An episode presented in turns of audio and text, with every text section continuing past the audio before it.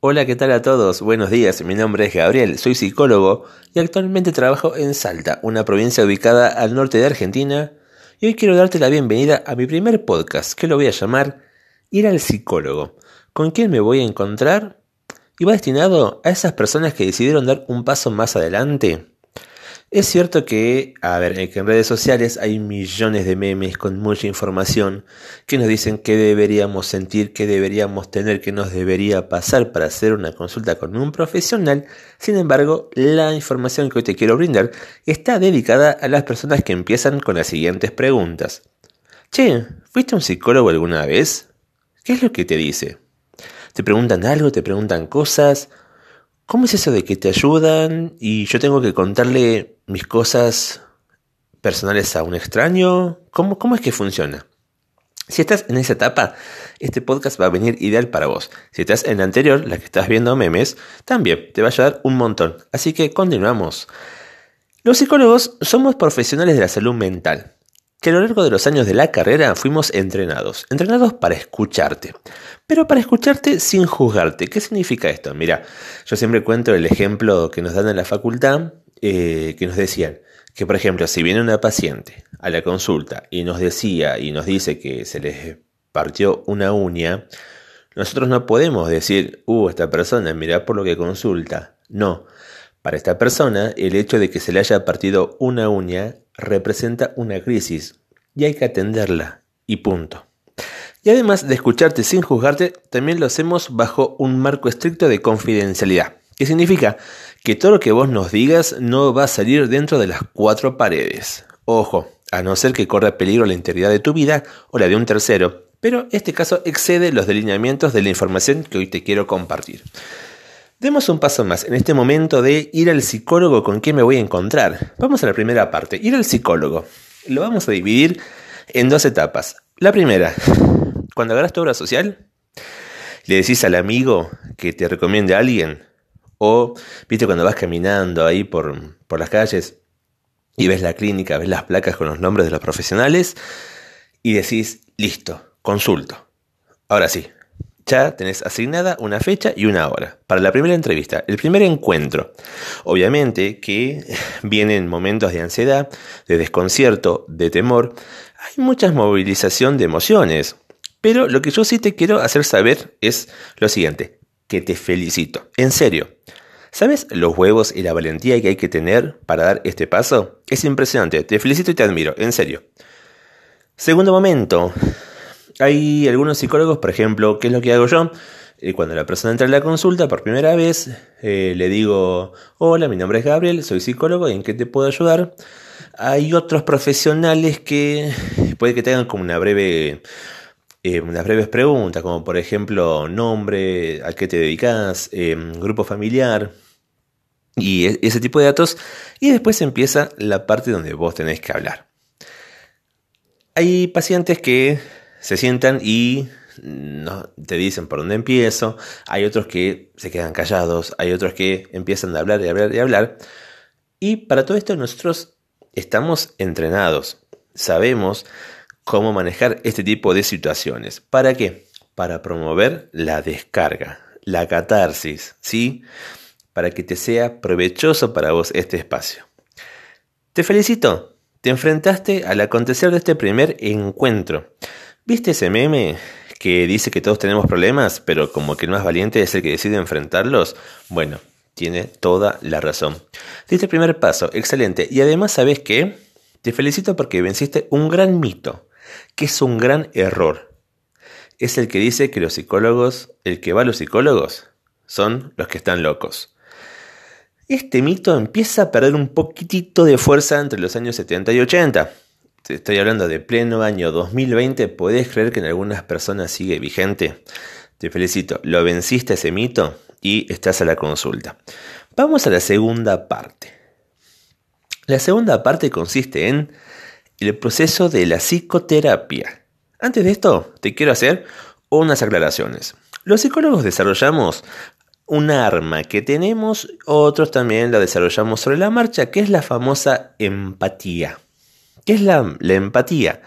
Significa participar afectivamente en la realidad que tiene el paciente.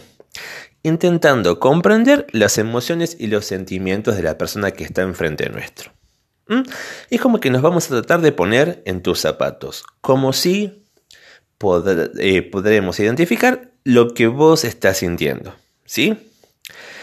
Eh, otra cosa también importante, que viene un poquito de la mano con lo que te dije recién, es que, mira, si no estás a gusto con el profesional o la profesional, pasa unas sesiones, dos sesiones y ves que no hay ese feeling, no hay esa empatía, yo, ¿qué es lo que te sugiero? No vuelvas, pero consulta con otro. Consulta con otro, anda. Y a ver, y así sucesivamente, ¿sí? También nos dijeron que no todos los psicólogos somos para todas las personas. Vos sabés que mm, te cuento en la práctica qué es lo que me pasa. Eh, tengo una paciente que viene conmigo hace, hace muchos meses y el otro día me dijo, el licenciado, ¿le puedo dar su número a una amiga que quiere consultar? Yo le digo, sí, dale, no hay problema. Y, y me pasa que puede que venga la amiga y viene una o dos veces y no le gusta, eh, no se siente cómoda o no puede más que nada lograr la empatía. Eh, y después es como que, ¿cómo puede ser que con la amiga se hace un buen tratamiento y con otra persona no? Son cosas que pasan. Y después por otro, tercera aclaración que, que es muy importante, mira, lo veamos así.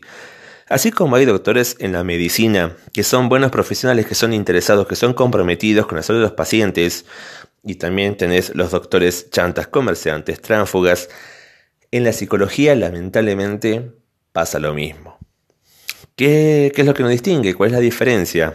La ética, el saber hacer. Mira, por ejemplo, te cuento algo que a mí me pasa. Yo no me siento muy capacitado para atender a personas con consumo de sustancias o adicciones, le llamemos. ¿Y ¿Cuál es la diferencia? La diferencia es que si viene una persona con ese tipo de problemática, yo no le voy a decir, bueno, ¿sabes qué? Venía a verme todas las semanas y vamos a andar bien. No. ¿Qué es lo que hago yo? Lo derivo y le digo, mira, ¿sabes qué? Yo este tema no lo manejo muy bien. Podés consultar a... y ahí le, le abro un abanico de opciones y que son profesionales que son muy buenas, que, que son, saben un montón de esto y te van a ayudar. Bien, esa es la ética, el saber hacer. Así que volvamos de nuevo a esta parte del proceso de la psicoterapia. Este proceso lo vamos a llamar camino. Pero es un camino que no es lineal. Ojalá lo fuese así, pero no. Cuando yo hablo de proceso, Hablo de que la persona va a emprender un movimiento en sus emociones. ¿Sí? Y este movimiento puede que sea, por ejemplo, dos pasos para adelante, uno para atrás, hay días que haces un paso para adelante y cuatro para atrás, y así sucesivamente. Bien, es un camino lleno de giros, lleno de sorpresas. Es, es avanzar, volver, dudar, pero, ¿a qué es lo que va esta sintomatología emocional que vos sentís? Los psicólogos lo sabemos, lo estudiamos. Pero ¿cuál es la diferencia? Queremos que vos lo sepas. Queremos que vos te enteres, que vos te des cuenta. Nosotros no ganamos mucho diciéndote todo lo que vos sentís o repitiéndote el libro como dice la sintomatología. No. ¿Por qué?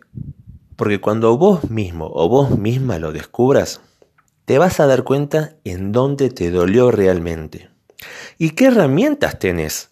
Que vos no creías que las tenías, pero sí las tenés, o las tenías, pero no las percibías que las tenés. Ese malestar que vos traes a la consulta viene impregnado y empapado de muchísimas creencias, muchísimas heridas emocionales, mucho dolor, haber presenciado o haber percibido escenas dolorosas, desagradables, palabras que nos han marcado, que nos han herido, que no nos pertenecían y no nos pertenecen. Y el psicólogo te, te va a preguntar cosas para construir un nuevo conocimiento, para que le puedas otorgar un nuevo significado a todo eso que te pasó, que puedas ser crítico con todo lo que te pasó y así poder generar en vos nuevas respuestas, logrando también responsabilizarnos para ver qué hacemos con lo que nos pasó. Por eso cuando yo pregunto, ir al psicólogo, ¿con quién me voy a encontrar? Te vas a encontrar con vos. para que puedas identificar las creencias limitantes. ¿Qué es lo que hay detrás? ¿De quiénes son? ¿A quién les pertenecen? Que las mires, que las puedas discernir, de ahí recién poder modificarlas. Aprovecho este espacio también para hablar sobre otro mito. De hecho, va, hay muchos mitos sobre la psicología, que ya voy a preparar un podcast sobre esto, pero eh, que estoy seguro que apareció también en base a la experiencia de otros. Eh, que es cuando uno dice, che, pero ¿cuánto tiempo tengo que ir al psicólogo? ¿Un año? ¿Dos años? Escuché de gente que va toda su vida, pero yo no quiero ir. Eh, tres años. ¿Cómo, cómo, es que, ¿Cómo es esto? Bien, te cuento. ¿Cómo es un proceso? No hay un tiempo indicado, no hay un tiempo cronológico. Hay gente que fue dos, tres meses y se sintió muy bien, logró mejorías puntuales en los que quería consultar, y hay gente que va un año, dos años, pero no es porque siga alojando ese malestar, sino porque le se siente bien ir. ¿Qué cosas que te va a suceder? Mira, por ejemplo, yo te cuento que hay pacientes que vienen y, deciden contarme espontáneamente alguna experiencia, algo que les haya pasado, algo lindo, y cuando te dicen, mira Gabriel, vos sé que yo quería compartir esto con vos, que me pareció re lindo, o quería simplemente contarte que en la semana me, me pasó tal cosa, o no esperaba la hora de que llegue la consulta para poder compartir esto, es hermoso, es hermoso, y la verdad que deseo que esto te pase. Bien, y que te animes y que consultes. Y también, por ejemplo, hay otro tipo de sesiones eh, de profesionales que como que van pactando.